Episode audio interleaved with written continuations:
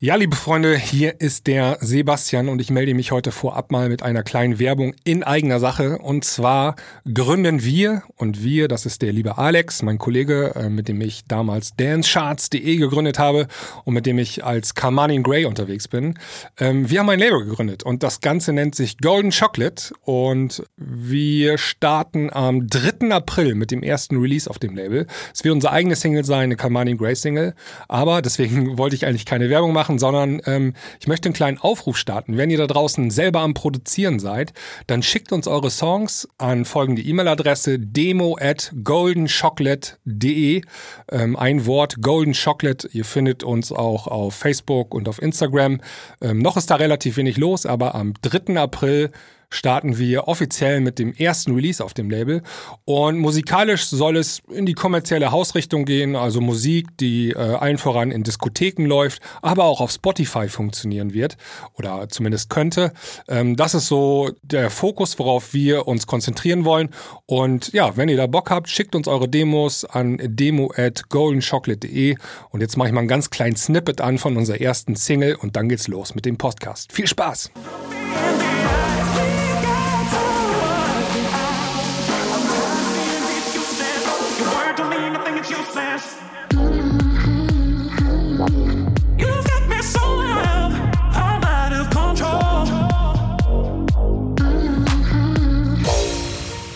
Ja, einen wunderschönen guten Tag, äh, liebe Hörer der Klangküche. Ähm, zuerst einmal, wir hoffen natürlich, dass ihr alle noch gesund seid, äh, fit und munter und dass ihr auch in den letzten Tagen schön brav zu Hause seid oder gewesen seid. Ähm, wir haben heute den 19.03.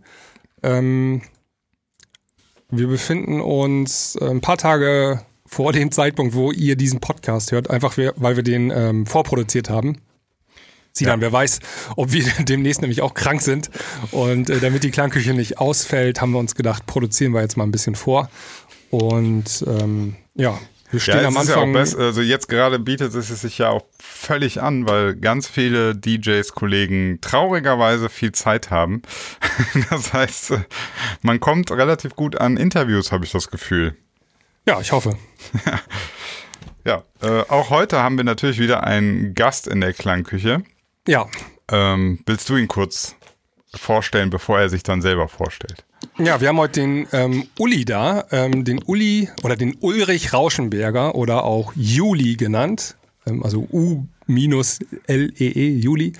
Und ähm, der Uli, der ist ziemlich stark involviert im Bootshaus in Köln.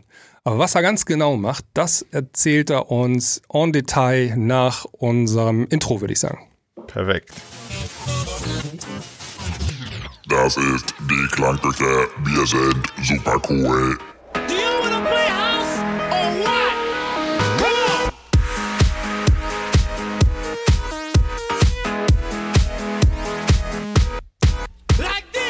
Gut, ähm, dann Uli, schönen guten Tag.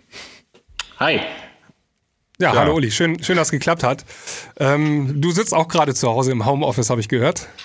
Korrekt, auch schon einen Tick länger. Ja. Sitzt du sonst im Bootshaus? Hast du da ein Office oder ähm, wo ist sonst dein Arbeitsplatz eigentlich?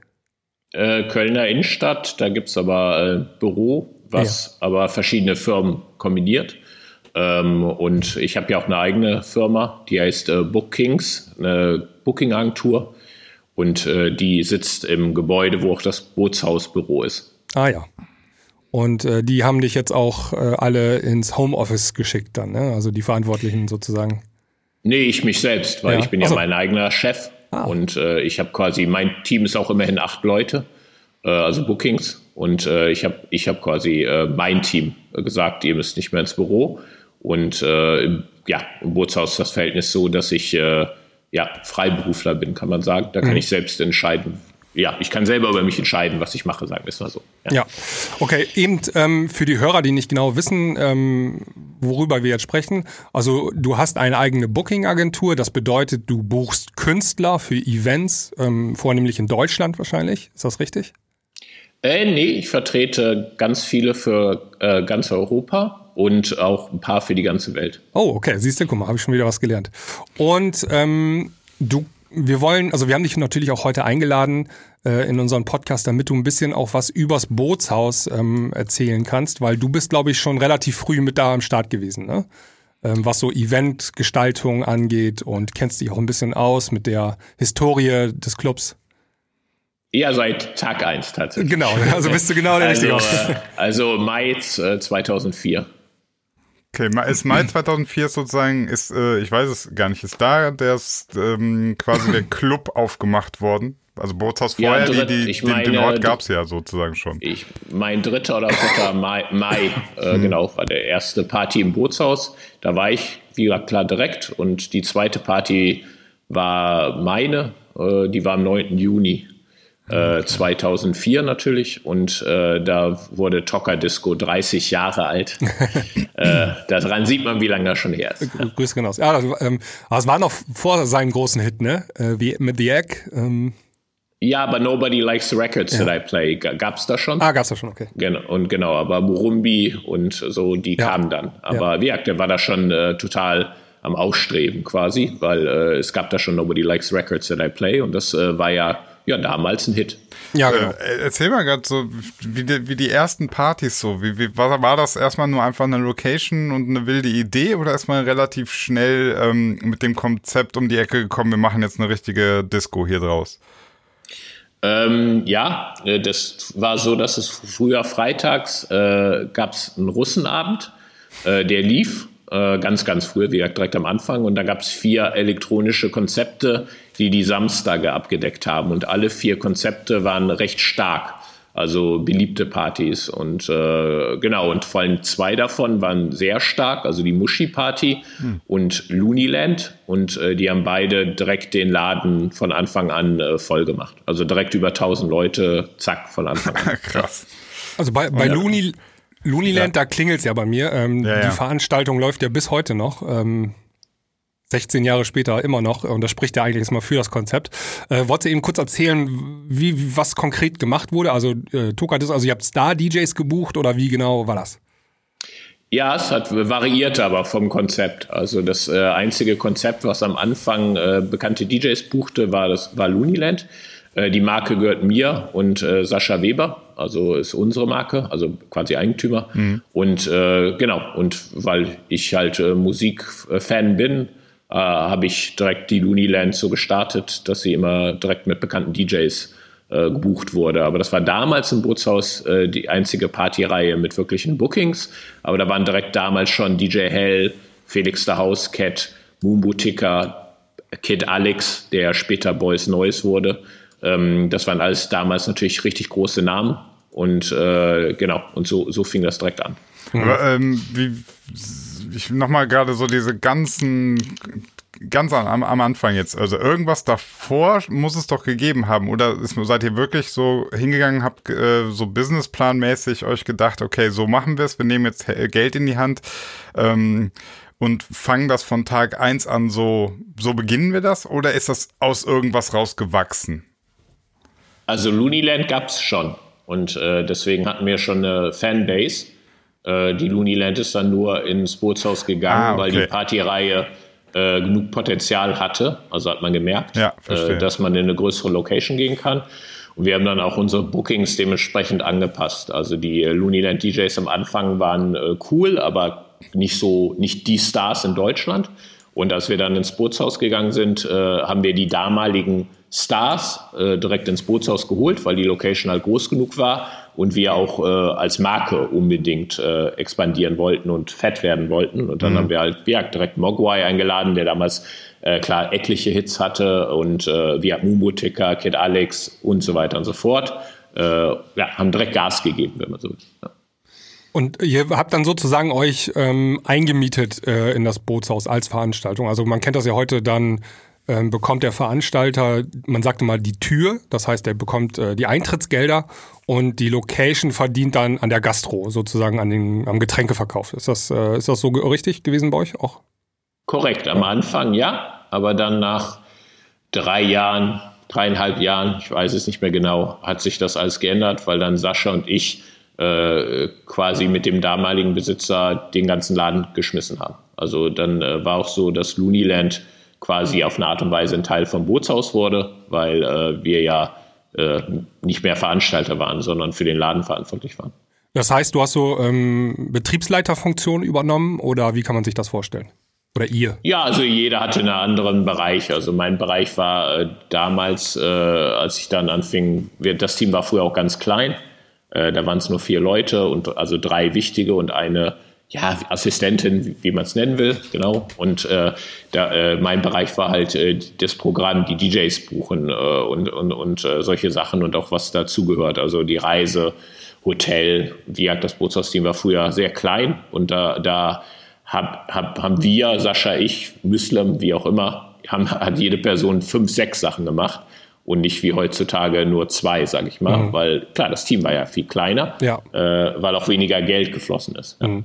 Und man kann sagen, also du bist ja heute hauptberuflich Booker mit deiner Agentur. Ähm, dieses Looneyland und dann der Artist ähm, zu buchen, da hat so deine Agentur im Prinzip die Wurzeln äh, her. Also verstehst du, was ich meine? Oder hast du das auch schon? Ich meine, im Vorgespräch sagtest du mir ja, ähm, du hast früher mal bei 1 Live gearbeitet, glaube ich. Das hast du noch gar nicht erzählt hier. Und hast auch ein ähm, musikwissenschaftliches Studium hinter dir.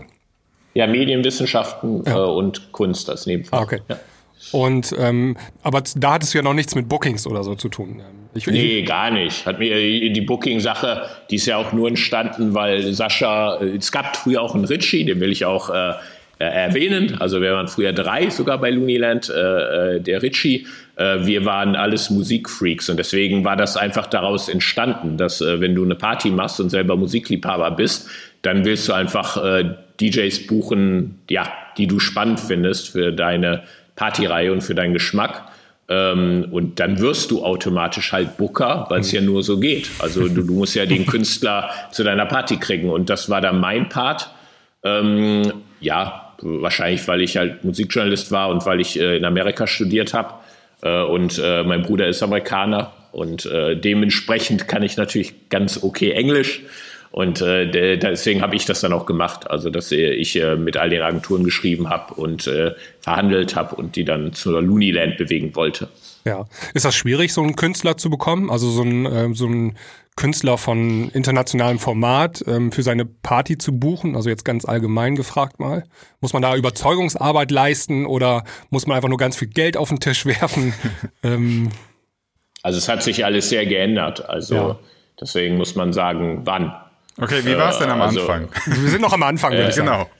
Ja, früher war es eher so, dass äh, vor allen Dingen, wenn man Leute aus dem Ausland gebucht hat, dann war eher die Reaktion fast immer positiv, ähm, weil der weltweite Markt noch nicht so ausgeprägt war. Äh, und wenn du dann, sagen wir mal, einen Australier eingeladen hast, dann, klar, wenn du wenigstens eine faire Gage bezahlt hast, dann war es äh, selbstverständlich, dass er kommt, weil er total dankbar war, dass jemand aus Köln, Deutschland, den Australier buchen wollte. Und äh, das war zum Beispiel damals, sage ich mal, Adam Freeland. Mhm. Ähm, der war früher auch quasi groß und äh, aber lange, lange her natürlich. Und äh, genau, und der hat sich natürlich eher gefreut, dass man Adam Freeland eingeladen hat. Und äh, da war es früher dann leichter. Nur im deutschen Markt war es auch leichter, aber etwas schwieriger, weil natürlich alle Leute Mogwai und Mugutika mhm. und Boys Noise, sage ich mal schnell, buchen wollten. Also egal ob in Würzburg oder in Wolfsburg oder in München oder in Hamburg, wie auch immer. Alle, alle wollten ja diese Künstler buchen und da war dann ein bisschen Konkurrenz. Aber wenn du in Köln natürlich äh, in der größten Location bist und eine bekannte Partyreihe hast, dann äh, natürlich ist es dann machbar, mhm. weil, weil du bist ja dann durchaus spannend, wenn du sagst, ich bin in Köln, ich habe eine große Location, die Partyreihe ist bekannt. Natürlich hat, haben die Künstler da meistens Interesse, auch zuzusagen. Ich muss noch mal eben nachfragen. Also die Kunst ist ja überhaupt erstmal eine Veranstaltung hinzubekommen, die dann angesagt wird. Ähm, du hast erwähnt, die Looneyland gab es schon vor dem Bootshaus äh, in einer anderen Location. Ähm, aber ihr müsst ja irgendwas gemacht haben, damit das ganze Ding erfolgreich geworden ist. Ähm, auch überregional sozusagen, bekannt geworden ist schon. Ähm, hat, hat das Looneyland noch irgendwie was Besonderes gehabt? Also heutzutage kennt man das ja, da gibt es so äh, spezielle Dekorationen oder irgendwie ähm, so ein USP, so ein Unique Selling Point, das, äh, das das Event auszeichnet. So, hattet ihr das schon von Anfang an gehabt oder einfach nur über gute Bookings, interessante DJs, angesagte DJs? Nee, äh, Looneyland äh, war am Anfang, äh, als es noch auch etwas kleiner war, oder aber von Anfang an, äh, hatte es ein sehr, sehr ungewöhnliches Konzept, auch viel ausgeprägter als äh, heutzutage, um ehrlich zu sein. Äh, und da ging es viel mehr ums Konzept. Äh, und äh, da war auch Mordsarbeit, also was wir da investiert haben, vor allen Dingen Zeit und Liebe, damit äh, die Partyreihe anders ist. Und wir haben uns auch nach keinen Trends orientiert, also komplett unser eigenes Ding gemacht. Also Reland ist zum Beispiel auch länger älter als Tomorrowland. Ähm, also klar, daran sieht man, wie alt allein der Name mit mhm. dem Land ist. Mhm. Ähm, also wir haben auch online hat man da nicht so viel recherchiert. Also wir haben da komplett unser eigenes Ding gemacht mit einer eigenen Idee. Und die Bookings sind dann eher entstanden, weil wir Musikliebhaber waren und äh, die Marke halt gewachsen ist. Und dadurch hatte man die Möglichkeiten zu sagen, hey, statt den Kölner DJ oder den DJ aus Münster, buchen wir jetzt den Typen aus San Francisco. Äh, aber äh, das war nicht der Plan. Der Plan war, eine verrückte Partyreihe zu machen mit Konzept, die total anders war als alles auf dem Markt. Und das Rest ist dann natürlich entstanden, aber nicht erzwungen. Aber ich muss noch mal eben nachfragen, was, ähm, was meinst du jetzt en Detail mit anderem Konzept? Also Deko oder was war so besonders an der Luniland? Oh, da kann ich eine Weile erzählen. also Luniland war, äh, ja, war so anders, weil es war äh, äh, so, dass wir, wir uns danach kein Trends und es war äh, dass wir Theaterstücke und Konzepte auf der Party uns ausgedacht haben, äh, dass wir am Anfang sogar phasenweise 12 bis 14 Performer auf einer Party hatten, wo 400 Leute nur hingegangen sind. Und die haben nicht nur Kostüme getragen, die haben Theaterstücke, die komplett absurd und verrückt waren, also wirklich wie Monty Python, kann man sagen, mhm. äh, dass die Gäste teilweise Angst bekommen haben, gegangen sind, äh, sich totgelacht haben. Äh, also ganz absurde Sachen, also Sachen wie eine, eine, Demo gegen die eigene Party. Und da haben wir sechs äh, 70 bis 80-jährige Frauen besorgt mit einem 40-jährigen ungefähr Schauspieler, die vor der Looniland mit religiösen Flyern äh, mit, und mit Megafon und Plakaten gegen die Looniland, weil wir der Teufel wären, äh, demonstriert haben. Und das wurde nie aufgeklärt, dass es auch ein Witz ist. Also wir haben die Witze gemacht und haben sie nie auf, aufgeklärt. Oder Drogentest in den Toiletten mit installierten unechten Kameras, die aber echt aussahen. Und dann äh, mit äh, Drogentest äh, vor den Toiletten auch als Schild. Und dann hatten wir jemanden mit Kopfhörern und Fernseher, der so aussah wie ein Polizist quasi, der vor den Toiletten saß. Und dann haben wir Material aufgenommen, vorher in den Toiletten, was auf dem Bildschirm lief. Und das war total absurd. Das war so, dass Leute Sex mit einem Ganzkörperkostüm hatten oder, oder Drogen genommen haben auf der Toilette auf eine eine total absurde Art und Weise. Und äh, die Leute sind gepanikt. Äh, Leute haben sich beschwert. Äh, das war, also, gab sogar einen kurzen Artikel am nächsten Tag. Ich weiß nicht mehr, ob es der Express oder Bild war über die Aktion, weil alle dachten, dass es echt war. Äh, dabei, war dabei war alles fake. Also jede äh, Kamera ist auch, war fake. Ist auch äh, super Werbung dann, oder? Wenn dann, also wenn das so eine Aufruhr macht, oder oder würdest du sagen, seid ihr manchmal auch über die Grenze hinausgegangen, also was eher schädlich war? War uns egal. Also äh, wir, wir, waren, wir waren so äh, krass drauf tatsächlich, mhm. äh, dass wir Looniland äh, komplett ausleben wollten. Also wir ja. wollten, äh, dass das Looniland das ist, was wir wollen. Wir waren totale Egoisten. Wir haben auch äh, das gebucht, was wir hören wollten, nicht die Gäste. Äh, also es war eine komplett am Anfang eine komplette Selbstverwirklichung. Mindestens die ersten vier, fünf Jahren eine komplette Selbstverwirklichung. Und äh, das ist eh ganz selten auf dem Markt, dass Produkte die Person nur an sich denkt und dann hat man ich weiß nicht, ob das Wort Glück das richtige Wort ist, aber da hat man Glück, äh, dass man damit tatsächlich dann auch Volk hat, weil es eigentlich nur eine Selbstverwirklichung ja, ist. Und ja. das ist nicht selbstverständlich, dass die Leute das gut finden. Aber bei uns war es so, dass wir einfach so krass und so anders waren, aber auch lustig. Also auch unsere Newsletter, weil früher lief das ja noch alles anders. Da gab es kein Instagram und Facebook war viel schwächer. Da äh, haben wir Newsletter äh, rausgeschickt und die Texte dazu waren äh, fast schon intellektuell, aber komplett absurd. Und mhm. die hat der äh, Ritchie geschrieben, der Doktor Jura ist mit Prädikat, also eins Abschluss in Jura. Äh, der hat die, der hat die geschrieben und die waren also die waren fast schon Philosophie, ehrlich gesagt. Äh, und äh, die, da musstest du schon klug sein, um die überhaupt zu verstehen. Und wir haben die Leute so verarscht, unsere eigenen Gäste und uns selbst äh, in diesen Newslettern. Also du, du musstest Humor haben, um die Nudelliert fast gut zu finden, weil ja. die war so anders und provozierend und absurd, äh, dass, äh, wenn man keinen Humor hatte, war man auf der Looniland falsch. Und, würdest, du, würdest du sagen, dass das Kölner Publikum hier, was ja Karneval erprobt ist, definitiv ein Vorteil war?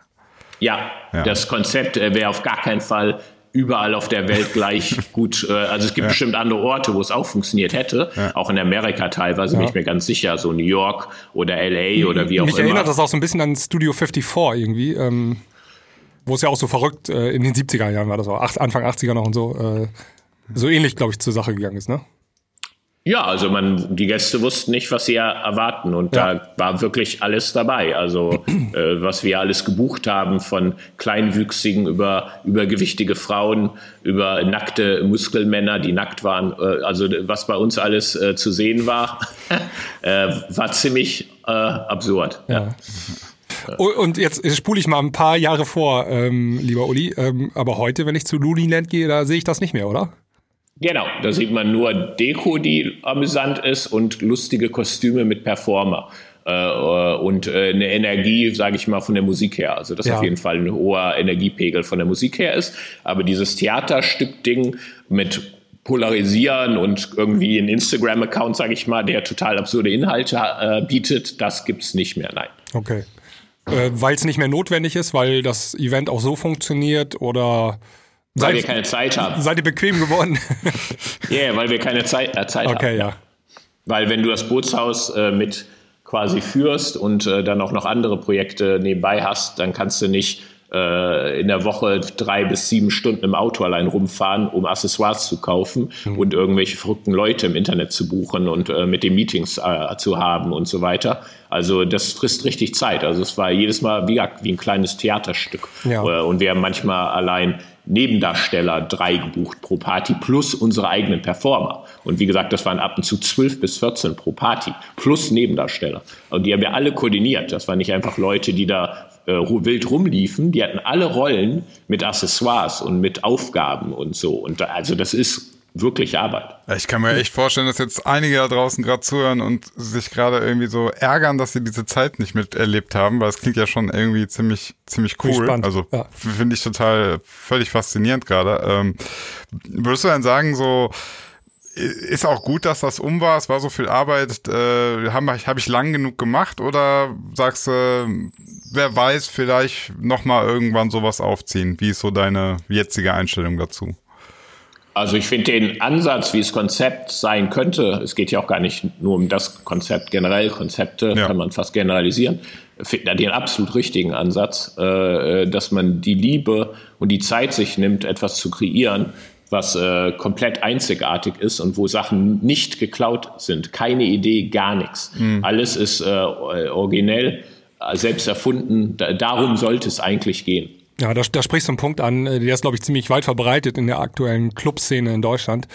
Äh, irgendein Laden hat eine Idee ähm, und ähm, setzt das um und ist damit erfolgreich, dann geht's am nächsten Wochenende sofort los mit Copy und Paste äh, der anderen äh, Läden. Und da kann man immer schön sehen, dass das immer so regional ausstrahlt. Ne? Das verbreitet sich dann immer so. Wenn im Norden von Deutschland so ein Club eine Idee hat, dann haben erst, kopieren das erst die Clubs oben in Deutschland, also im Norden, und dann arbeitet sich das so Richtung Süden weiter vor. Äh, ist zumindest meine Beobachtung. Und dieses ähm, ein erfolgreiches Event wird kopiert. Das äh, hat man ganz oft. Äh, 2004 gab es auch diese, fing das an mit diesen Tomorrowland-Partys, so 2013 so, ne, in den, in den Clubs. Ja. Und ja. dann haben das nachher alle gemacht, ne, Tomorrowland-Partys.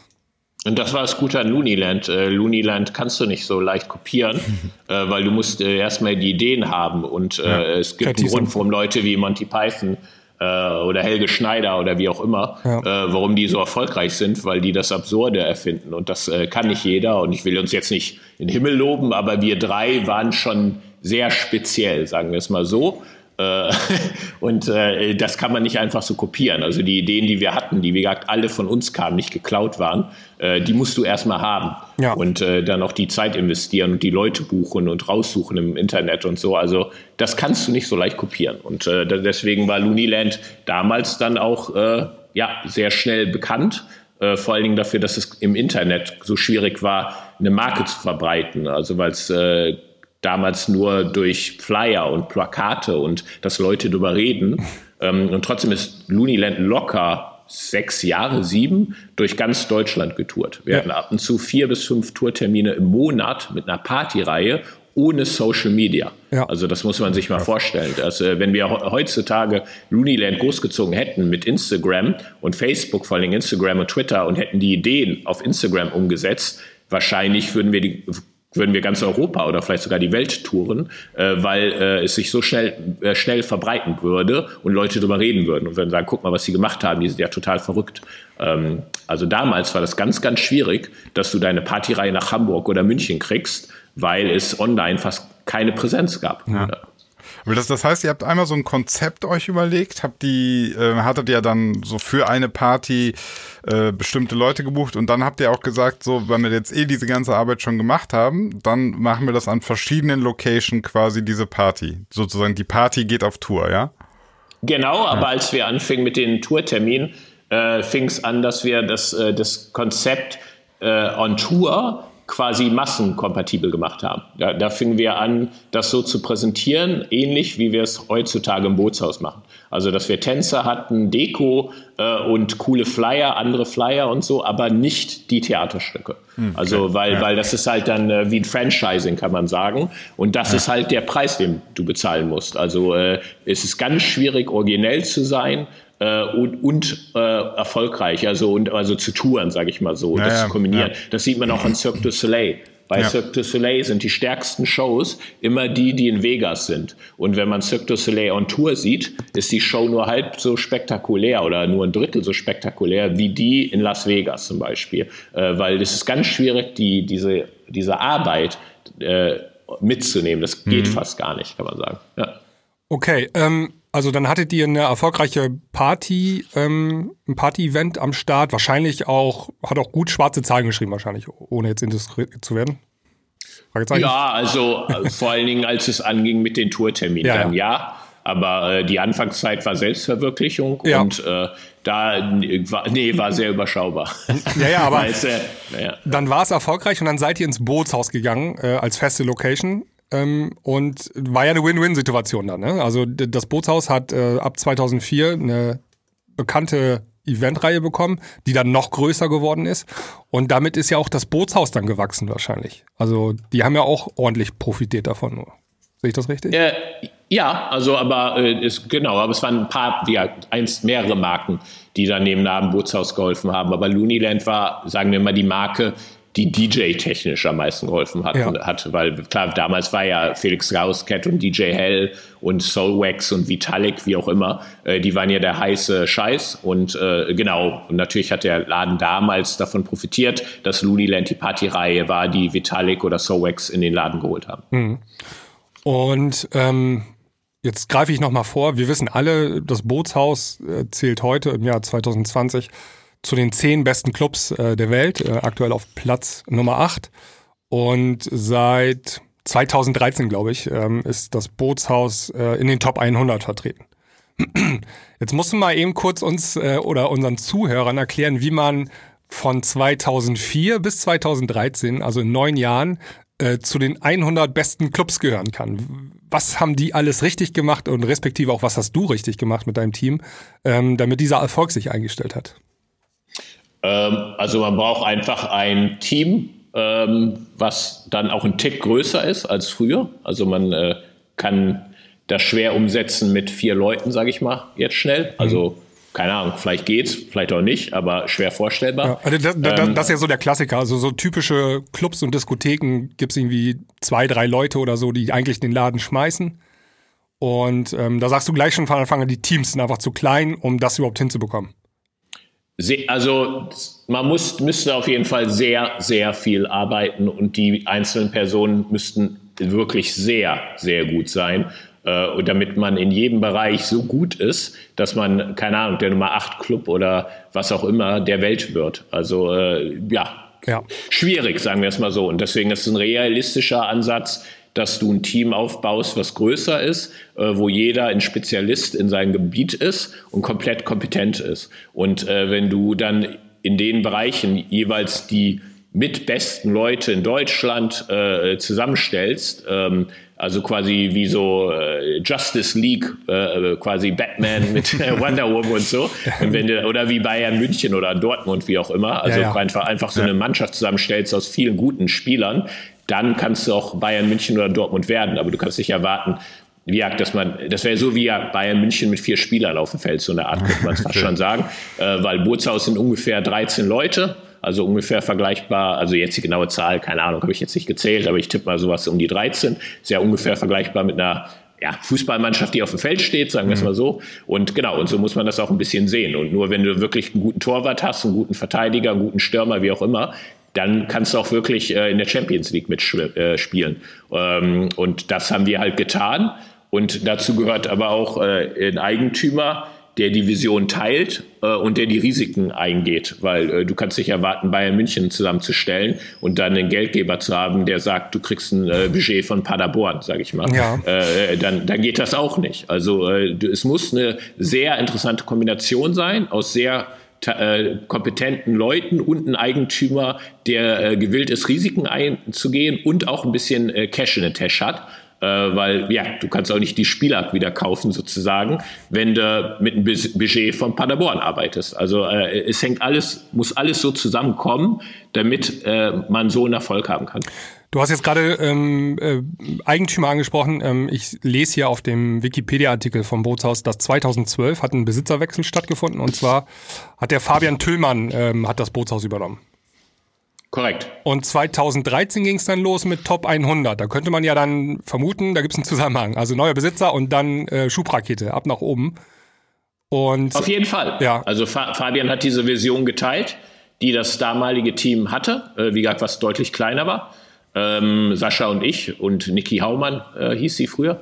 Äh, und äh, genau, und haben dann mit Fabian zusammen, dann kam Tom Thomas auch dazu, äh, und dann haben wir zusammen ein Team aufgebaut. Und die, Vision hat er Gott sei Dank geteilt und äh, musste dementsprechend aber auch investieren, weil äh, ja, du kannst ja nicht so ein Team zusammenstellen und denken, dass du nur 100 Euro reinsteckst. Also genau, also er ist ein Risiko eingegangen und ja. äh, das Risiko hat sich äh, bezahlt gemacht, behaupte ich jetzt mal.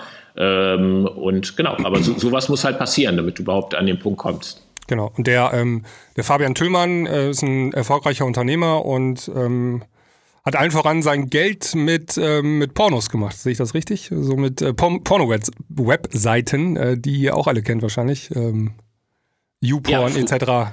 Früher ja, genau. Genau, früher, da war ja. er involviert. Okay, und dann hat er, ist er Investor geworden ähm, oder Eigentümer im Bootshaus und hat da investiert. Genau, aber äh, immer durchaus klug, äh, ja. äh, weil so arbeitet er. Äh, also nicht irgendwie sinnlos und äh, nicht alles auf einmal, äh, sondern peu à peu aufgebaut mit Sinn und Verstand, mhm. mit einem System dahinter. Also nicht einfach hier, keine Ahnung, so drei Millionen, baut da mal eine 20 Meter LED-Wand hin. Nicht so, äh, sondern wirklich so, ja, lass mal das machen, lass mal das machen, okay, da machen wir in sechs Monaten das, aber es hat immer einen Sinn ergeben. Also äh, und äh, genau, so haben wir das mit Fabian aufgebaut, aber es ist auch nur möglich gewesen, weil Fabian äh, diese Vision geteilt hat. Mhm. Ist Fabian selbst ähm, auch musikaffin oder findet er einfach nur das Unternehmen, äh, unternehmerische spannend? Also hat er auch äh, ähm, diesen Musikbezug? Äh, ja, also er mag die äh, äh durchaus die DJ-Welt äh, und äh, elektronische Clubmusik. Natürlich okay. hat er seine Favoriten, ist ja klar. Ja, ja. Ist ja nicht so, dass er alles mag, was wir da anbieten. Aber nee, ist nicht so, dass er zu Hause nur Klassik hört ja, okay, und das Bootshaus furchtbar findet von der Musik her. er, er mag tatsächlich DJs, die bei uns spielen, wie Don Diablo, wie DJ Snake, mhm. äh, damals Layback Luke, wie auch immer. Also es gibt ja, da Namen, okay. die, er, die er cool findet. Ja, ja ich glaube, das, das, hilft auch manchmal, äh, was ist manchmal, es hilft, glaube ich, häufig, wenn man auch so ein bisschen mit diesem Produkt ähm, sich auch identifiziert, ne? Weil sonst ist es immer so ein bisschen schwierig. Genau, das, äh, deswegen geht man auch ein Risiko ein. Also ja, ja, äh, genau. genau, weil man dran glaubt äh, und, und es selber will. Also ja. genau, er, der Wille bei ihm ist ja auch da, dass der Laden äh, ja äh, sehr erfolgreich weltbekannt ist äh, und Leute glücklich macht, also die Gäste glücklich macht. Hm, ich hätte jetzt mal eine Frage und zwar, wenn du bist, du bist ja jetzt quasi als Booker, das heißt, äh, also unterwegs, das heißt, du kriegst demnach auch dann ähm, von den Agenturen, mit denen du dann verhandelst und so weiter, kriegst du diese bekannten Rider, richtig? Wo immer draufsteht, was der, was der Künstler alles so möchte. Ja, also äh, früher, also ich krieg sie so gesehen immer, ja, aber inzwischen leite ich sie einfach weiter, äh, mhm. gucke also gar nicht mehr rein. Ähm, auch schon länger nicht mehr, aber früher, als das Team noch klein war, äh, war, ja. war ich die Person, genau. Die Viax-Team war ja kleiner und dadurch habe ich fast, also ganz viele Positionen, habe ja alles ich gemacht. Mhm. Und dann war ich auch der, der äh, mit Sascha zusammen die Rider und die Verträge auch durchgegangen ist ja. und checken musste, ob die so passen und so weiter und so fort. Also nur mal für unsere Zuhörer da draußen, wer nicht weiß, was ein Rider ist, also wenn man jetzt irgendeinen Künstler bucht, dann gibt er im Prinzip so eine Vorgabe, was er möchte, was er zum Beispiel für Getränke Backstage stehen haben möchte, was für Technik er vorausgesetzt haben haben möchte und so weiter. Und ich frage nur deshalb, weil mh, hm, in den letzten Jahren ist so in der Szene, da, da, sind immer mal wieder so, so Rider aufgetaucht, die ja, glaube ich, normalerweise sagt man, sollen die ja irgendwie geheim bleiben, aber manchmal frage ich mich, ob die auch extra geleakt werden, weil die teilweise auch einfach sehr absurd sind, weil da sehr, sehr äh, ja, total bekloppte Wünsche teilweise drinstehen.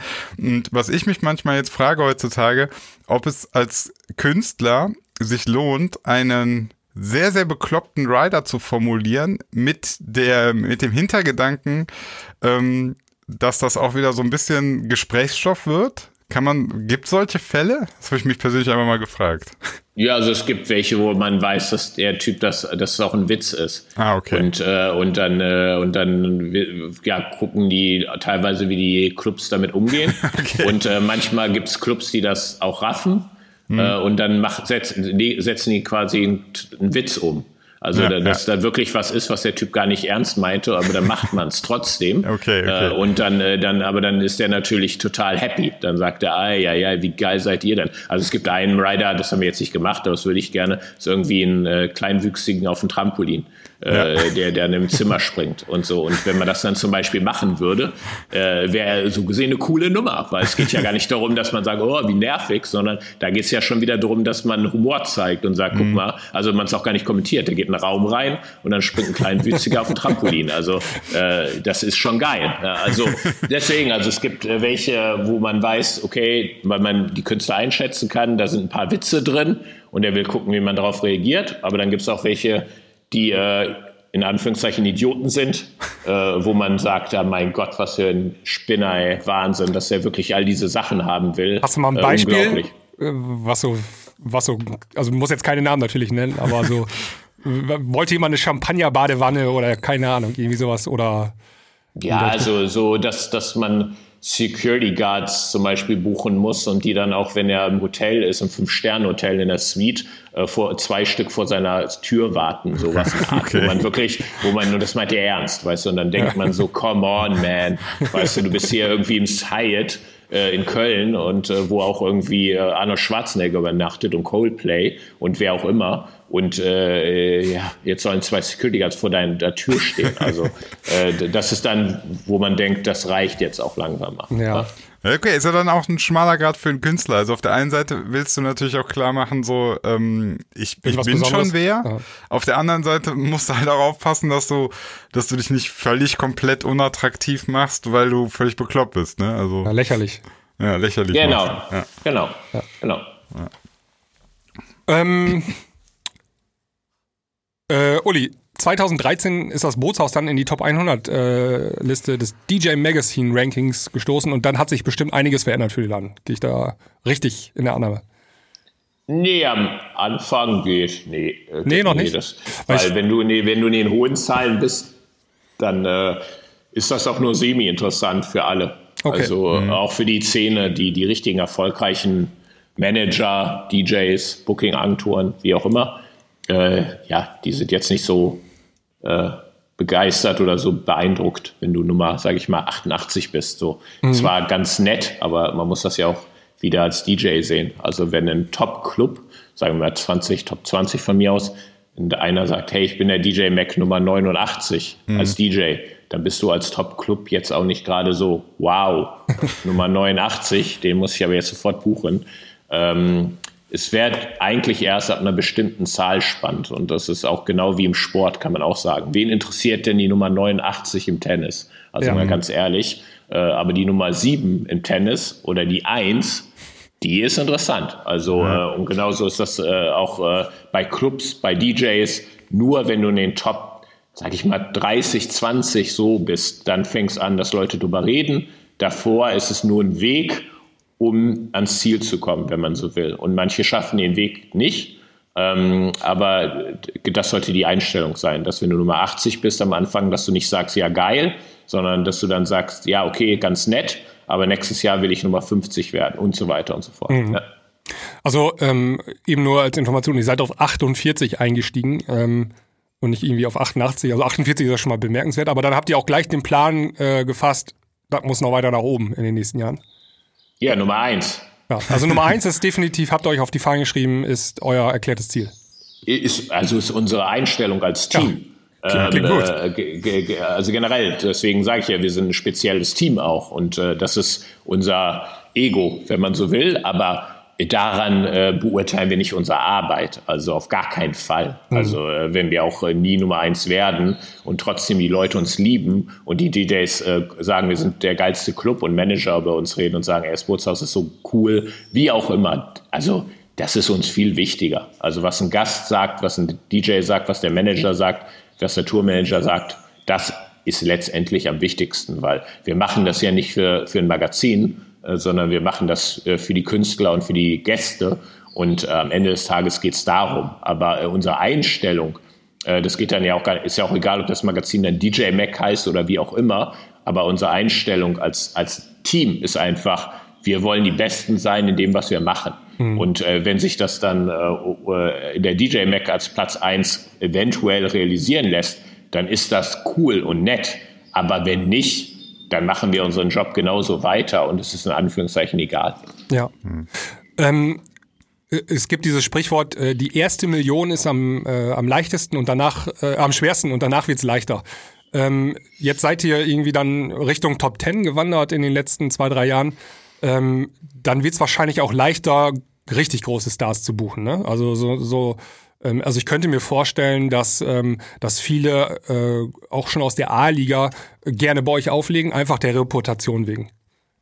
Äh, ja, na, jein. Äh, das hat mit der Entwicklung der äh, elektronischen Szene generell zu tun. Äh, wenn DJs äh, sich als äh, Popstars sehen und eigentlich in der Lanxess Arena spielen wollen oder im Palladium oder wo auch immer, dann bist du einfach als Clubbetreiber generell nicht gerade sehr interessant für die, weil äh, deine, äh, weil sie sehen sich nicht mehr als Clubkünstler, sie sehen sich größer mhm. als ein Clubkünstler. Äh, also hat alles mit der Entwicklung zu tun. Wenn die elektronische Szene so wäre, dass elektronische Künstler gar nicht im Palladium oder Laxis Arena spielen könnten, weil das Potenzial gar nicht da ist dann wäre das Bootshaus unfassbar interessant. Aber mit der Entwicklung von den riesigen Festivals und von Konzerten in großen Locations, das relativiert auch wieder viel, weil mhm. dann sagen die Leute einfach, der Künstler, nee, ich will eh nicht in Clubs spielen. Clubs sind mir zu klein, habe ich gar keinen Bock drauf. Das wäre so, als ob man vielleicht in den 80ern Michael Jackson dann auf einmal in den Club kriegen, kriegen mhm. wollen würde. Da wird ja. sagt der Michael Jackson, ey, gar kein Interesse, äh, Mann, spinnst du? Ich will, äh, will im, Pala äh, im Lanxess Arena spielen und äh, 120 Euro Eintritt nehmen, aber nicht äh, in, im Club spielen. Also, nee, leider hängt das alles zusammen. Also du kannst nicht bestimmen, äh, wer wo spielt, nur weil dein Club dann weltbekannt ist. Früher ähm, vor 16 Jahren, sage ich mal, wenn wir der Nummer äh, 8 Club gewesen wären, wie auch immer. Dann aber hallo, weil da haben elektronische DJs nicht in äh, großen Konzertlocations gespielt und äh, es gab auch kaum große Festivals mit riesigen Besucherzahlen und hohen ja. Eintritten. Aber die Szene hat sich komplett geändert und das relativiert auch einiges. Ja. Wie ist denn dann dein, deine Einstellung dazu? Also findest du, ähm, ja, wie, wie formuliere ich die Frage? Ähm, es ist ja jetzt, man hat das Gefühl, viele Künstler wollen immer noch, wollen diesen, diesen größeren Step, wie du gerade gesagt hast, dann auch auf, selber auf Tour gehen. Man sieht es ja dann irgendwie auch so, dass Künstler sich komplett weiterentwickeln. Also Chainsmokers braucht man schon fast gar nicht mehr in einem Club buchen, weil Chainsmokers irgendwie natürlich schon jetzt so ein, so ein Act halt sind, haben ja auch mit ganz vielen Musikern auf der Bühne und so weiter.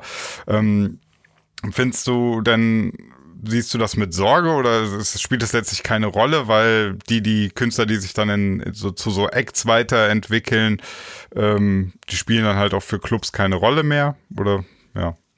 Also ähm, es gibt immer wieder neues Talent. Das ist erstmal das ja. äh, Wichtigste, äh, klar, weil äh, Menschen ich finde es auch spannend, wenn du den neuen Künstler hast, den neuen spannenden Künstler. Mhm. Ähm, aber und zweitens ist es so, dass es immer noch Künstler gibt, die sagen, ich komme daher, ich meine, das sind meine Wurzeln und ich respektiere das. Und die machen das dann nicht aus Geldgründen, sondern die machen das, weil sie sagen, das ist mein Background, das sind meine Roots. Mhm. Und, ähm, und die wird es auch immer geben. Und das ist zum Beispiel ein DJ Snake und ein Don Diablo äh, oder auch ein Tiesto, äh, wie auch immer, solche Leute machen das und auch ein paar mehr.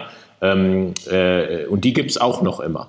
Äh, und, und solange es diese Menschen noch gibt, die sagen, hey, ich kriege normalerweise das fünffache Engage, aber ich mache heute eine Ausnahme, denn da komme ich her und das sind meine Roots, ist doch, ist alles in Ordnung. Ja, und, ja. Äh, aber es gibt natürlich dann die andere Seite, die sagen, nee, ich bin inzwischen ein Popstar äh, und ich spiele nur noch in Popstar-Arenen. Und ja, dann ist das halt so. Mhm. Aber äh, solange es neues Talent gibt und es immer noch Menschen gibt, das sind meine Roots, äh, da will ich auch wieder hin, ist alles in Ordnung. Ja. Würdest du dann sagen, dass die, dass die ähm, Clubszene durch die äh, Festivalentwicklung gelitten hat oder siehst du da keine Verbindung? Ja, also sie hat sich gesund geschrumpft, sagen wir es okay. mal so.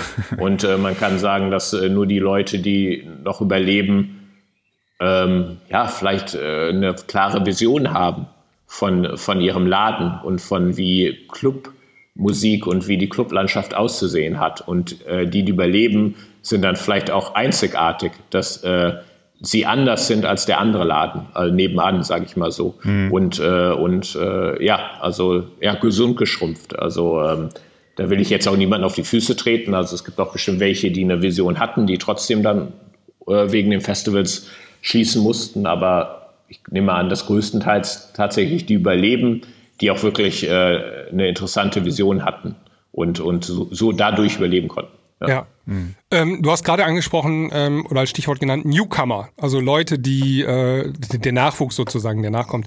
Das ist auch, glaube ich, Teil eures ähm, Konzeptes, dass ihr jungen, aufstrebenden Künstlern vielleicht ähm, sogar kurz bevor die den großen Durchbruch schaffen, dass ihr die schon bucht wenn ich das so aus der Entfernung äh, richtig beobachte. Äh, das ist richtig, ja. ja.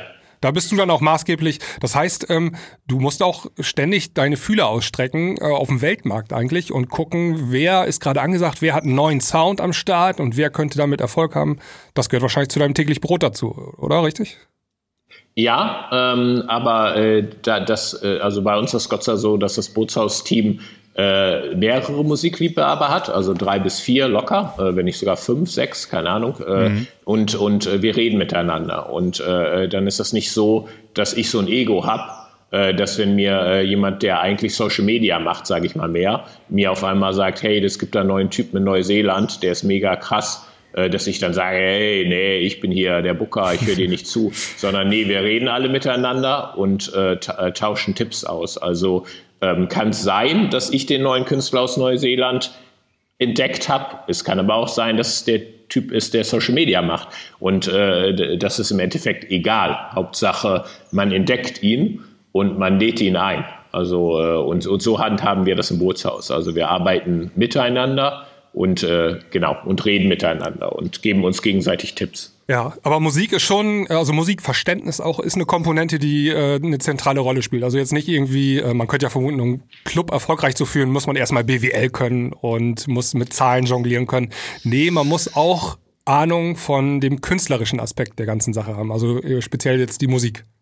Ja, also wenn du einen Booking Club machst, ja. Mhm. Also gibt ja Großteil der Läden in Deutschland, also 95 Prozent äh, sind ja äh, keine Booking-Clubs, weil nur weil du äh, sechsmal im Jahr einen DJ buchst, der gerade beliebt ist auch noch, ja. äh, da bist du doch kein Booking-Club. Nee, weißt du, wenn du gerade sagst, ja, Larry Luke ist gerade cool oder Mausi oder wer auch immer, äh, bitte, also äh, dann bist du nicht direkt ein Booking-Club. Äh, da gehört ja nichts zu. Weißt du, ja. das wäre so, ob du sagen würdest, wo kann man Burger kaufen bei McDonalds und dann wird sie dafür gelobt. So, wow, wow, äh, wow, woher weiß, also es ist ja selbstverständlich, dass man das hey, kleiner Tipp, äh, wenn ihr Kaffee kaufen wollt, ne? Starbucks. Starbucks, genau. Das ist mein Tipp. Ganz underground. Ja, und, des, und, deswegen wahre Booking-Läden in Deutschland, das sind, kannst du an zwei Händen abzählen. Ich wollte gerade sagen, die, und, äh, die kannst, du, kannst du an einer Hand abzählen, oder? Nee, nee, nee, darfst nicht Berlin vergessen. Also äh, okay. äh, da ist schon Techno, da gibt es schon ein paar Läden, die äh, Ahnung von Techno-Tech-Haus haben und Haus und äh, so gesehen Techno-Tech-Haus-Läden sind und nicht ja. äh, mal einmal im Monat ein Tech-Haus. Also das ist nicht nur das Berghain in äh, Berlin, da gibt es äh, etliche Adressen. Ja. Also nee, das sind schon zwei Hände, aber, aber, aber mehr auch nicht. ja, aber das sind, das sind ja eher so die Underground-Clubs, ähm, äh, ne, würde ich jetzt mal sagen. Also die ähm, die ah. DJs, die auf den großen Mainstages der Festivals auch spielen, also die auf dem Tomorrowland Mainstage spielen, die auf dem Perukaville Mainstage spielen und so weiter und so fort, das sind ja die Leute, die auch bei euch auflegen. Und ja, also, und das sind, ähm, also davon gibt es ja nicht viele Clubs in Deutschland, die auch genau diese Künstler buchen. Wahrscheinlich aus dem Grund, weil es einfach nicht finanzierbar ist. Genau, also ja, also äh, ich meine, ist Awakening so viel kleiner als Tomorrowland? Weißt du, so, das ist die Frage. Äh, also klar, besucherzahlenmäßig, aber ähm, ist ein Solomon äh, so viel unbekannter, kleiner als ein Hardwell? Weiß ja, ich nicht. Solomon weißt du, hat auch auf dem Mainstage ja, aufgelegt beim Tomorrowland. Ja, ja, aber es gibt ja auch noch andere Namen natürlich. Ja, ja. Also weiß, es, ist ja auch, es ist ja auch, wie man es betrachtet. Also was die Berliner Läden da machen, ist schon krass. Also ja. Äh, die Ex sind unfassbar gefragt, die die da haben. Äh, äh, nur, dass sie nicht Kommerzelektronik äh, oder wie auch immer machen. Äh, also ja, auch großen Respekt an, was Berlin sich da erarbeitet hat und was so drei, vier Berliner Läden da wöchentlich ankarren. Ähm, Respekt auch dafür. Nur ja. wir haben halt einen anderen Ansatz. Da geht es auch nicht um besser und schlechter. Wir wollen alle äh, elektronischen Genres mehr oder weniger, kann man fast sagen, abdecken und wollen bei jedem Genre, wenn es geht, den bekanntesten oder die bekanntesten Künstler ins Bootshaus kriegen oder die heißesten, wie auch immer. Äh, und das ist unser Ansatz. Und der unterscheidet sich halt von dem Berliner Ansatz. Aber da gibt es kein richtig oder verkehrt oder besser oder schlechter. Wir haben nur unterschiedliche Ansätze. Ja. Jetzt müsste ich, würde ich da gerne mal reingrätschen. Und zwar, ähm, du hast es ja gerade ja schon so ein bisschen durchblicken lassen. So die, die, die Berliner Szene sehr Tech-House, Techno-lastig. Ähm, ihr versucht dann eher den, den Spagat, wenn ich das jetzt richtig rausgehört habe, sowohl kommerzieller elektronisch als auch, also ihr habt ja auch undergroundigere Partys auf jeden jeden Fall. Würdest du sagen, ähm, dass das auch zu einem Problem führt? Also, dass das, dass das bei der Akzeptanz irgendwie zu Problemen führen kann? Man weiß ja, dass so gerade, oder beziehungsweise früher war das so, dass so, dass das Techno-Publikum hat letztlich so das Mainstage-Publikum gemieden. Ja. Wie würdest du, siehst du da irgendwie die Entwicklung? Was kannst du dazu sagen? Äh, ja, also natürlich äh, gibt es viele Leute auf dem einen Ufer, die das andere Ufer nicht äh, akzeptieren. Äh, aber dem Bootshaus äh, ist das äh, egal, weil wir, es gibt kein besser oder schlechter oder richtig oder falsch. Hm. wir gehen unseren Weg, der sieht immer anders aus, der funktioniert. unsere Gäste sind genauso gute oder schlechte Menschen wie die Leute, die in Berlin ausgehen. entweder bist du ein ein Mörder oder du bist keiner. Ja, aber, ich meine, also, wenn, du jetzt auch ja, mal genau. in, wenn du in Köln bleibst, dann auch in Köln hast du ja jetzt ähm, Techno-Liebhaber und so weiter. Das, man muss ja schon sagen, im Bootshaus ist es so, ähm, ich kann an einem Abend dahin gehen und kriege relativ kommerziellen elektronischen, ähm, ja, elektronische Musik geboten. Oder ich kann an einem anderen Abend dahin gehen und ähm, bin absolut underground clubbig technoid äh, versorgt. Ne? Äh, ist das, also würdest du sagen, das ist gar kein Problem? Die Leute wissen einfach, wann sie zu kommen haben? Oder, oder ja, sind die sowieso ja, alle so also tolerant?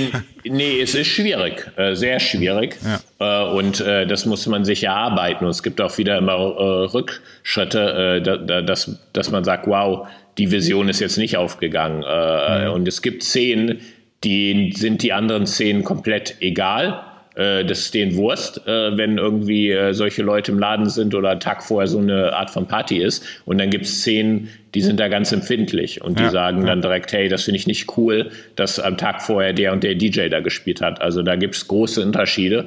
Ja. Ähm, aber es hat auch damit zu tun, ob Menschen sich als Underground sehen oder als cool oder nicht als Underground sehen oder ja. als normal. Also ich, uncool ist vielleicht dann auch nicht das richtige Wort, sondern einfach normal. So, hey, ich bin ganz normaler Typ. Ähm, da, davon hängt das ja auch ab, weil wenn du cool bist, dann äh, hast du ja ganz andere Ansprüche an dich selbst, weil du deine Coolheit verteidigen musst. ja, ähm, ja, äh, das ist wie so eine Ritterrüstung, dass ja. keiner sagt, ey, du bist uncool. Ja, wenn ich ähm, jetzt, wenn ich auf so eine Party gehe und da ist dann irgendwie so äh, Calvin Harris. Kirmes-Techno und man sieht mich da. Harris. Genau, oder Calvin Harris, genau. Ja, dann, dann ist ja meine ganze Coolness-Reputation total im Eimer. Meine Street-Credibility, keiner glaubt mir mehr meinen coolen äh, Techno-Mantel. Genau, ja. genau, ja, genau, genau. Und, und, und, und, deswegen, äh, das ist ja wie so ein Image, kann man sagen.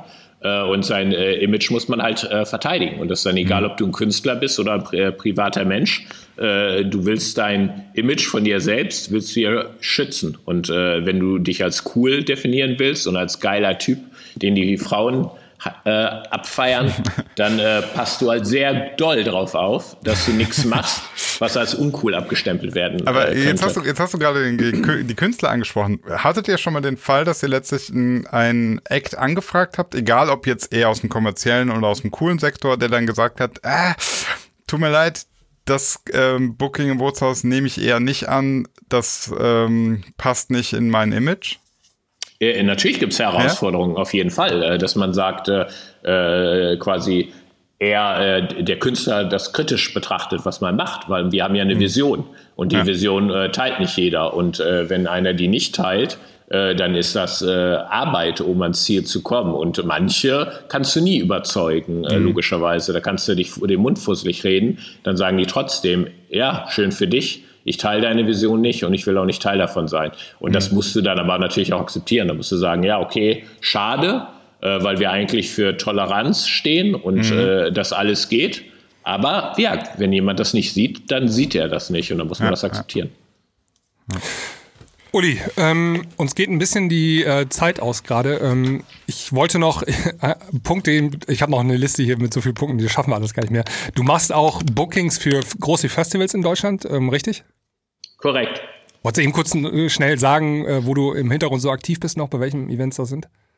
Also äh, 2020, äh, soweit die Festivals stattfinden. Das werden wir. Das wäre mein letzter großer Punkt gewesen, den ich ja, ja mit dir besprechen ho möchte. Hoffentlich. Aber äh, also als Book, mit Booker tätig, also damit meine ich jetzt nicht, dass ich der Hauptbooker bin, sondern ich bin im Booking-Team von äh, Mysteryland, äh, Electric Love, Pahukaville, Open Beats, Nature One und Sonne, Mond und Sterne. Okay. Und also, das genau. kann man schon mal so, kann man mal so droppen. Also die, ähm, ja. ganz konkret die Events, also die großen Festivals, die äh, sind, arbeiten mit deiner Agentur sozusagen zusammen. Genau, ja, okay. genau. Und dann gibt es äh, mehrere Booker, vier habe ich. Und das hängt dann vom jeweiligen Talent ab, wer eine Bühne zum Beispiel bucht. Das bin auch nicht immer nur ich, mhm. sondern äh, wenn zum Beispiel meine Firma eine Techno-Bühne buchen soll, äh, dann gibt es jemanden in meinem Team, äh, der besser darin ist, bin ich ehrlich. Und äh, der bucht dann die Techno-Bühne und nicht ich. Also äh, genau, aber so läuft das. Ja. Okay, und ähm, jetzt hatte ich noch eine Frage hier vorbereitet. Ich weiß nicht, ob wir die äh, ganz kurzfristig, also ganz kurz eben behandeln können. Wenn ich jetzt ein äh, Newcomer-DJ bin oder jemand, der ähm, irgendwann mal das Ziel hat, im Bootshaus aufzulegen, hast du da so ein, zwei Tipps am Start, was ich da machen sollte? Ich habe gehört, da gibt es so einen ähm, DJ-Contest zum Beispiel. Ja, genau. Also das geht natürlich, dass man ihn gewinnt. Äh, das heißt nicht direkt, dass man äh, ja, dann im Bootshaus regelmäßig auflegt. Aber äh, natürlich ist das, äh, hilft dir das auf jeden Fall. Und äh, sonst würde ich eher sagen, originell sein, deine eigene Vision haben. Denn nur so fällst du auf. Und so ne nur so nehmen wir dich, äh, nehmen wir die Person wahr. Weil muss man halt sagen, mit dem Background von Sascha und mir, äh, dass wir eine Looneyland gegründet ja. haben, die wirklich anders war als alles auf, auf dem Markt auf der ganzen Welt und wir uns an nichts orientiert haben, auch musikalisch haben wir direkt gemacht, was wir wollten. Und zwar egal, ob es Big Beat war oder Techno oder Indie-Tronic, wie auch immer, uns war das egal. Wir haben gemacht, was wir wollten. Äh, so betrachten wir auch Künstler. Also äh, wir suchen was Originelles, äh, was anders klingt, was anders aussieht, was ein eigenes Image hat. Äh, deswegen kann man nur Leuten sagen, seid originell und dann äh, werdet ihr uns schon auffallen. Aber wenn ihr nur einer von tausend seid, weil alle die gleiche Welle reiten, dann wirst du es ganz schwer im Bootshaus haben. Ja, also Copy und Paste von anderen Leuten ist nicht unbedingt empfehlenswert. Eigenes Ding machen. Nee, der irgendwie tausend erste EDM-Künstler zu sein, der mit Lederjacke, blauer Jeans und äh, Nike-Turnschuhen Pressefoto macht und böse, bisschen böse dabei guckt, äh, wird bei uns nicht groß Interesse wecken. Ja. Und irgend so einen gebastelten Namen hat, äh, amerikanischen Vor- und Nachnamen gebastelten hat, äh, das äh, ist jetzt nicht so fresh, sagen wir es mal. Okay, also im Prinzip, Sinan, im Prinzip das, was wir hier seit zwei Jahren im Podcast erzählen, äh, wurde gerade mal wieder bestätigt. Finde ich gut. Ja, ja klar. Ich meine, das ist äh, klar. Ähm, ich glaube jetzt auch, wenn man, wenn man deine äh, vorhin auch schon mal genau zugehört hast, was, hat, was, was du über das Looneyland erzählt hast, ne, dann, dann merkt man ja einfach auch schon, was da für ein für ein künstlerischer Ansatz hintersteckt, was mich tatsächlich gerade total begeistert, weil ich das äh, sehr gut finde, dass, ähm, dass letztlich auch die, ja, die Fühle ausgestreckt werden zu denen, die eben auch ähm, genau so ein sowas bieten, ne? die so ein bisschen halt aus der Masse herausstechen. Finde ich sehr, sehr cool. Und man merkt auch, dass oft die Bootshaus-Lieblings-DJs nicht immer die bekanntesten sind, sondern es sind äh, welche, äh, wo man äh, sagt, hey, egal ob ich die Musik mag oder nicht mag, aber der, der ist anders. Also ein Beispiel zum Beispiel ein Charmy oder ein Yellowclaw, nur zwei mhm. Beispiele, oder auch ein Don Diablo, auch wenn es kommerziell ist. Ja. Äh, sein Image ist auf jeden Fall anders als von anderen Künstlern äh, aus der Future House und EDM-Szene, wie auch immer. Ja. Ähm, unsere Lieblinge bei den Gästen sind meistens auch welche, wo man sagen würde, ey, die haben ein sehr eigenes Image und kopieren nicht 3001 andere DJs. Also es ist mhm. fast so, als ob unsere Gäste das so ähnlich sehen wie wir, ohne dass wir es ihnen sagen müssen sondern unsere Gäste teilen diesen Geschmack, dass man sagt, ey, der ist mal ein bisschen anders und der macht sein eigenes Ding und deswegen mögen wir den. Ja, vielleicht sind das, sind das eure Kinder, dann habt ihr die so erzogen.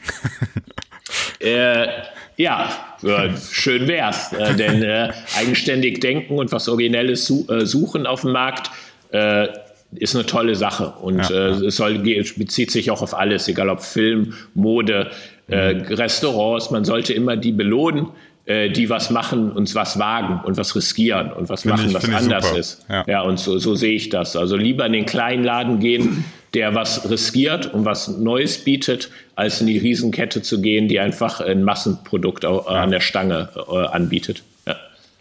Uli, wir haben ähm, eine letzte Sache, wollte ich gerne kurz mit dir besprechen. Wir haben heute den 19. März. Ähm, wir sind in der Corona-Krise. Ähm, wir befinden uns jetzt so, ähm, weiß nicht, fünf, sechs Tage äh, nachdem alle Clubs in Deutschland schließen mussten und nicht mehr öffnen dürfen. Ähm, die ersten Festivals haben abgesagt in den USA ähm, und auch in Europa schon. Wie blickst du aktuell auf die auf diese Zeit? Ähm, wahrscheinlich mit Sorge, aber ähm, wie ist deine Einschätzung der Lage? Werden wir noch diesen Sommer Festivals ähm, besuchen können? Werden die Clubs wieder aufmachen? Was denkst du? Da muss man, glaube ich, nur die Rede von Merkel sich gestern anhören. es liegt an uns selbst. Äh, wenn, äh, wenn wir äh, Verantwortung übernehmen, jede einzelne Person und sich vernünftig verhält, äh, ist das wahrscheinlicher, dass man in acht Wochen positive Ergebnisse hat, als wenn jeder einfach äh, das macht, was er will. Mhm. Und äh, gleichzeitig muss man sagen, äh, hängt es auch komplett von der Wissenschaft ab. Das ist auch klar, äh, wann welcher Wissenschaftler was entdeckt, erfindet. Äh, mhm. Die Kanadier haben den Coronavirus entschlüsselt vor fünf Tagen, wann immer das war. Das hätte nicht vor fünf Tagen sein können, das hätte auch in drei Wochen erst sein können. Äh, das wissen wir nicht. Und äh, dann hängt es natürlich ab, wann äh, Sachen genehmigt werden, also dass man es kaufen kann. Ja, das, das wird auch große unter genau, das war, wird auch große Unterschiede geben zwischen den unterschiedlichen Märkten, wann Asien, wann Amerika, wann Europa Sachen auf den Markt legal bringt. Da, da wird es auch große Unterschiede mhm. geben. Und äh, das, das wissen wir nicht. Also das wissen wir alle nicht. Ja, also wir wissen nicht, ob wir im Juli schon irgend, wenigstens ein Medikament haben, vielleicht keinen Impfstoff oder erst im November. Also äh, wer, wer weiß das schon? Ja. Und äh, also auf jeden Fall wir Normalsterblichen wissen das nicht. Äh, und, äh, und dann davon wird es abhängen. Und, äh, aber dass das natürlich überall schon besprochen wird, bei jedem Festival hinter den Kulissen.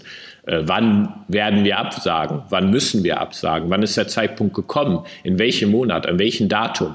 Natürlich gibt es diese Gespräche schon längst, weil keiner ja weiß, wann äh, es ein Medikament oder ein Impfstoff geben wird oder wie vernünftig sich die Menschen verhalten. Mhm. Das wissen wir alle nicht. Ja.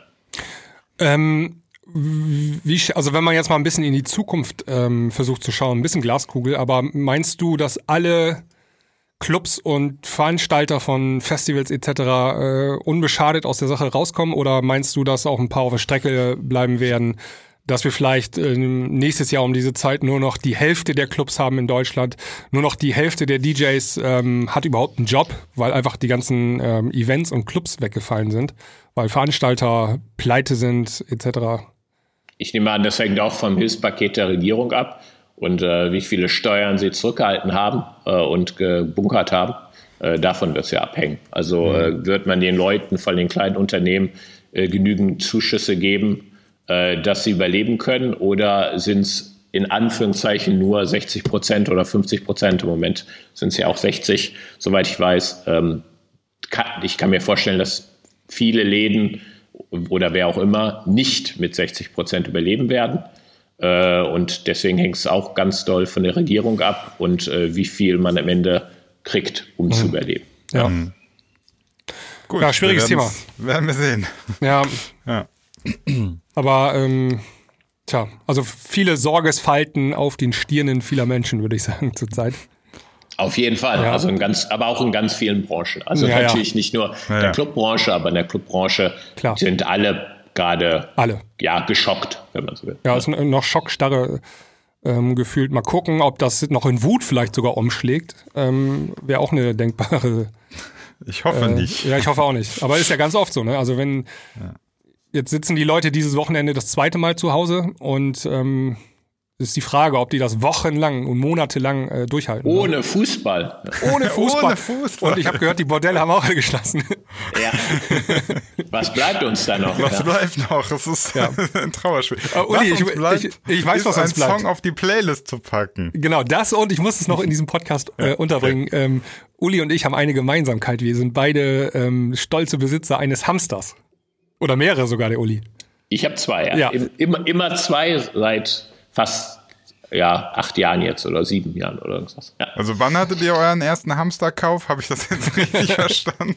Ja, weiß ich war Pionier. Ja. Hab, Pionier des äh, Hamsterkaufs. Ich, ich, ich habe schon vor sieben, acht Jahren damit angefangen. Ja. ja. In weiser Voraussicht. Ich kann, schon vor. ich kann euch das nur empfehlen. Ich habe ähm, meiner Tochter Weihnachten einen Hamster gekauft und habe ich so einen riesen Stall gebaut, so zwei Meter mal Meter und dann kann er da rumlaufen und alles äh, total cool.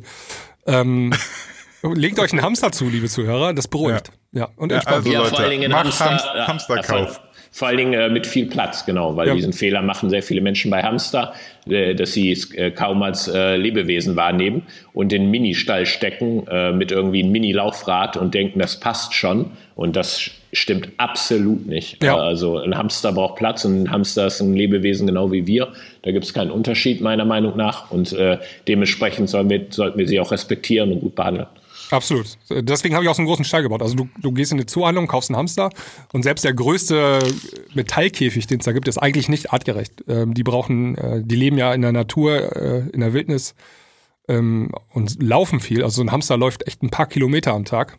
Ja, nachts. Nachts ja. vor allen Dingen, genau. Und ähm, das musst du halt artgerecht so unterbringen. Okay, ähm, Uli, Was wir, ich hier alles lerne. Ja, genau, ein bisschen Bildung. ich habe ich hab Uli das versprochen, dass wir das äh, mal kurz ansprechen. Ähm, jetzt müssen wir aber noch eben die allerletzte Sache klären. Ähm, wir haben eine Spotify-Playlist im Rahmen unseres Podcasts und jeder Gast darf immer einen Song äh, draufpacken. Und ähm, dann besprechen wir das in den Premium-Folgen immer. Also die Songs hören wir da mal ganz genau an. Und wenn du da einen Song hast für uns, Uli, dann äh, ist jetzt die Chance, den auf unsere Playlist zu packen. Oh, den, äh, muss ich das jetzt direkt schon sagen? Quasi, ja, wir können, wir, wir, können auch selber anfangen. Also Sinan und ich äh, machen dasselbe und dann hast du noch so hm. ein paar Sekunden Zeit zum Nachdenken. 20 Sekunden Zeit. ja, ich muss aber auch eben das gucken jetzt hier. Ich habe mich auch überhaupt nicht vorbereitet. Ich habe einen, ich habe einen. Weil, zum, er, zum ersten Mal bin ich direkt vorbereitet. Weil ehrlich gesagt höre ich zu Hause äh, ganz andere Musik. Ist egal, du ist kannst gar draufpacken, kein, ist gar kein Ding. Du kannst draufpacken, ja, was du willst. Muss gar nicht klubbig Wenn es sein. Jazz ist oder so, passt. Ja, ja. Also ich, ich, bin, ich bin da hier auch, ich bin ständig der Heini, der hier ganz komische Free Jazz-Geschichten auf die Playlist packt. Okay, dann äh, müsste ich muss, muss ganz ehrlich den Songtitel dann noch checken, bin ich ehrlich, weil ich habe äh, eher viel Musik zu Hause, hm. aber äh, vielleicht einen Song von dem neuen And You Will Know Us by the Trail of Dead Album. Ähm, aber ja, den Songtitel müsste ich dann nochmal durchgeben, weil äh, ich zu viele CDs habe. Ich habe tatsächlich alles auf CD. äh, ich habe kein Spotify, ich habe alles auf CD. Ich kaufe alles noch im Original. Äh, also auch heutzutage noch alles auf, ah, okay. im Original. Ja, Solange es noch äh, möglich ist. Ja, über 5000 CDs, also weit über. und äh, und deswegen bei so viel Musik, klar, habe ich manchmal Probleme, mir jeden Songtitel zu merken, bin ich klar. ehrlich. Ja. Aber okay, dann ähm, schickst du einfach dem Sebi dann den Songtitel, dann packen wir den drauf. Ja. Und die Hörer werden geschockt sein. Ja, das, da, ja siehst du, das ist genau wie Looneyland. Das ist ein guter genau Cliffhanger. Das ist ein super Cliffhanger. Guter Cliffhanger. Ja, so. ja. Sinan, was hast du? Ähm, und ich habe Just Love im Lionel Remix. Lionel hat für Alessia Lebate ein Remix. La Labate. La Labate, genau. Ja. Labate. Alessia Labate, genau. Ja. Just Love Lionel Remix. Richtig, richtig, richtig starker Sound. Ja, ich bin gespannt. Ich pack drauf von Fritz Kalkbrenner Good Things. Okay. Alright. Ähm, lieber Uli, vielen Dank, dass du da warst. Ähm, und für uns äh, dir Zeit genommen hast, mit uns über das Bootshaus und deinem äh, Business zu sprechen und äh, ganz kleinen Einblick gegeben hast, wie es hinter den Kulissen so aussieht. Super interessant, super spannend. Ähm, vielen Dank dafür. Und ähm, ich hoffe, du wirst irgendwann mal wieder Gast bei uns sein, weil ich habe das Gefühl, wir haben nicht alles besprochen, was es zu besprechen gab. Und ansonsten möchte ich dir noch sagen, bleib gesund. Ja, danke. Und äh, ja, viel Erfolg. Ja, Dankeschön. Danke. Tschüss, Tschüss zusammen.